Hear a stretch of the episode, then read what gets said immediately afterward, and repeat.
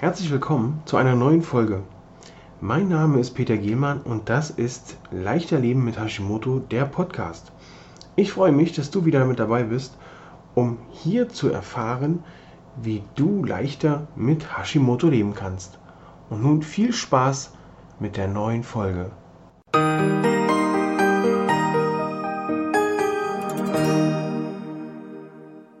Teil 3 diese Woche von Du hast es in der Hand. Und Leute, wundert euch vielleicht, warum ich jetzt nicht 10.30 Uhr, sondern 10.33 Uhr online bin. Das ist was Verrücktes. In dieser Woche, mir ist es deswegen aufgefallen, weil, weil wir in dieser Woche darüber gesprochen haben, der fehlende Fokus, der immer wieder verloren geht. Ich war gerade so auf mein Arbeiten am Rechner fokussiert, am Programme schreiben, Rezepte raussuchen, dass ich die Uhrzeit komplett vergessen habe, weil ich so im, so im Flow war, äh, sehr konzentriert, bis es auf einmal dann piepte und ich feststelle, oh, jetzt aber schnell. Das heißt, ich muss den die Erinnerungsfunktion ein kleines bisschen umstellen, damit ich auch rechtzeitig erinnert werde. Jetzt geht's los. Wir starten heute. Ich bin Peter, Coach und Mentor für Hashimoto-Patienten. Heute geht es in der dritten Folge von Du hast es in der Hand darum, wie du damit umgehen kannst, wenn du zu deinem Hausarzt gehst oder zu deinem behandelnden Arzt und der dir so mit 0815 Floskeln dein Wochenende verhagelt oder dich einfach komplett klein dastehen lässt. Ihr habt es ja vielleicht schon mal, vielleicht, habe ich die Geschichte schon mal erzählt oder ihr könnt euch noch dran erinnern. Ich bin bei meinem Ex-Hausarzt gewesen, habe ihn gefragt, was man so für, ob wir noch zusätzlich zu den TSH, zum TSH-Wert, zum quasi zum gottgleichen Wert der Schilddrüsenfunktionsbestimmung, äh, also was anderes zählt ja nicht, ob man da nicht auch noch was anderes abnehmen könnte. Hab ihm meine Liste hingezeigt, ne? FT3, FT4, die ganzen Antikörper und so weiter. Vitamin D, Vitamin B, das war so für mich, ja, um mal so, so, so eine Grundbestimmung zu machen, wo stehe ich überhaupt? Denn ich kann mir ja nicht zusätzlich die ganzen Nahrungsergänzungsmittel reinschaufeln, ohne zu wissen, ob es überhaupt notwendig ist einfach so auf dummen Dunst das zu machen, weil ich merke, es geht mir vielleicht nicht ganz so gut, das wäre Quatsch. Wenn mein Körper nur genug Vitamin B hat, warum soll ich mir dann da noch zusätzlich Vitamin B reinstopfen? Was sagt mein Hausarzt?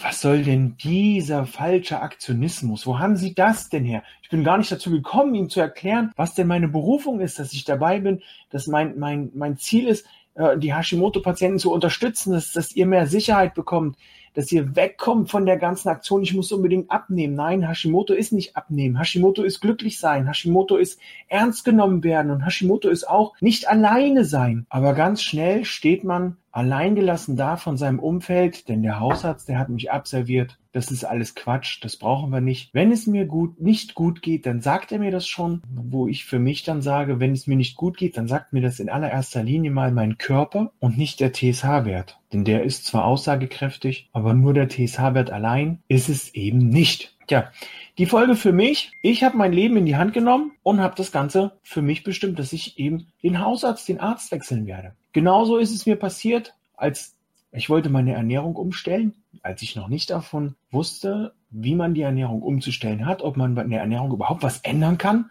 Bin zum Ernährungsberater gegangen und was sagte diese nette Dame doch? Die klatschte mir die Ernährungspyramide hin und sagte, das ist genau das, wonach Sie sich richten müssen, dann geht es Ihnen ganz schnell wieder besser. Achten Sie nur drauf, ich habe gesehen, Sie essen viel Fett, das ist nicht gut. Sie müssen weniger Fett, fettarm, das ist das Zauberwort. Nehmen Sie mal nicht mehr das Rinderhackfleisch, nehmen Sie mal Geflügelhackfleisch.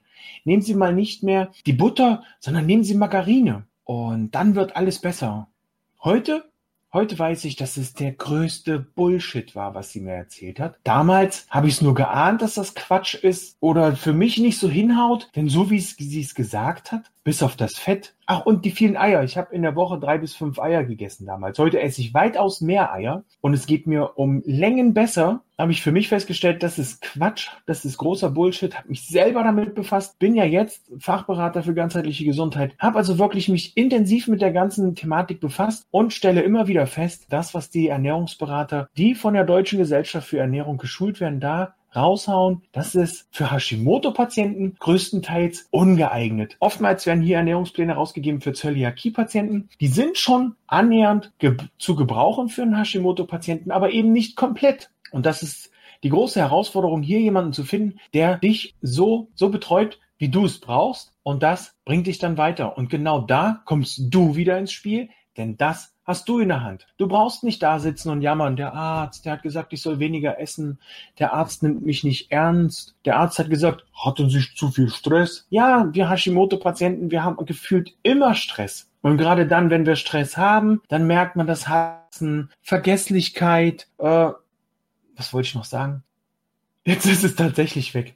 Genau da ist nämlich der Ansatz, dass es eigentlich nicht nur die Ernährung ist, sondern es ist auch wichtig zu wissen, wer bist du? Und zwar nicht wie viele, sondern wer bist du für dich? Wer bist du für deinen Arzt? Und wie kannst du mit deinem Arzt so kommunizieren, dass du nicht unbedingt auf Augenhöhe bist mit dem Arzt, weil das wollen die Ärzte ja auch nicht. Aber wenn du dem Arzt schon ganz klar entgegenbringst, hey, stopp, das finde ich jetzt nicht gut, ich möchte das und das abgenommen haben. Und wenn er das nicht macht, hey, er ist doch nicht der einzige Arzt. Es sei denn, du wohnst auf dem Land und dann ist es natürlich eine Herausforderung, da den richtigen Arzt zu finden. Aber auch hier gibt es immer wieder die Möglichkeit, den Arzt zu wechseln, zum Spezialisten zu gehen. Auch in Sachen Ernährung ist es wichtig, nicht nur die Fachbücher zu lesen.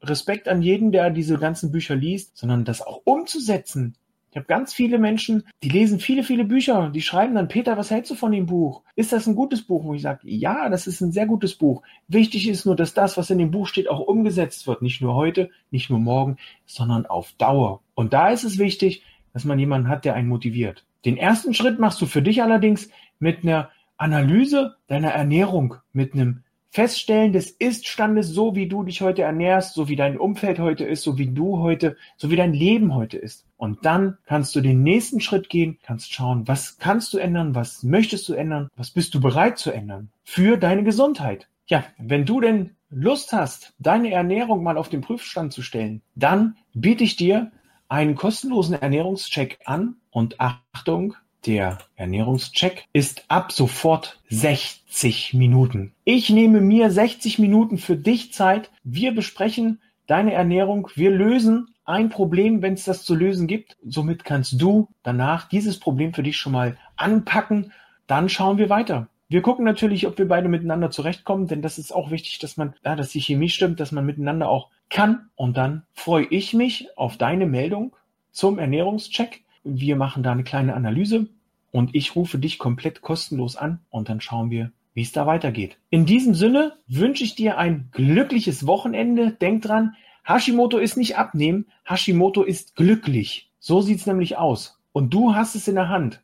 Und Leute, mal so ganz nebenbei, lasst euch nichts aufquatschen von irgendwelchen Mädels oder Jungs, die ihre Pülverchen loswerden wollen. Da seid ihr schlanker, aber Hashimoto habt ihr danach immer noch mit euren Beschwerden. Stellt eure Ernährung um. Das ist das Wichtige. Das, das ist das in meinen Augen das Einzige, was dauerhaft hilft. So, jetzt aber wirklich Tschüss und schönes Wochenende. Euer Coach Peter.